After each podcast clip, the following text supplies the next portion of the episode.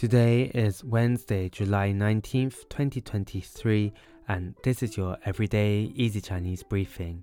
大家好，我是林老师, and in under 5 minutes every weekday, you'll learn a new word and how to use this word correctly in phrases and sentences. Today's word of the day is xing, xing, which is a noun that means star. Let's practice by making different words, phrases, and sentences with xing. The first word is 星期,星期, which means week. Let's look at each character of this word. 星 means star and 期 means period. A way of using it in a sentence is 我们计划下个星期去旅行。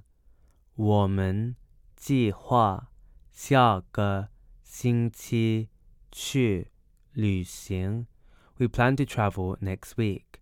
Another word we can create with 星 is 星座,星座. This means horoscope. Let's again look at each character of this word. 星 means star and 座 means seat. A way of using it in a sentence is 你是什么星座的?你是什么星座的? What is your horoscope sign? Finally, we can create the word 星球 Xing qiu, which means planet. The qiu here means ball. A way of using it in a sentence is 地球是太阳系中的一个星球。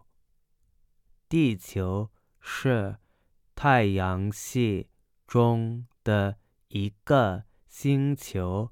Earth is a planet in the solar system. Today we looked at the word xing, which is a noun that means star, and we created other words using it.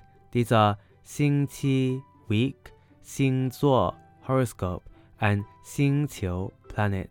To see this podcast transcript, please head over to the forum section of our website www.everydayeasychinese.com where you can find even more free Chinese language resources. See you again soon for more practice.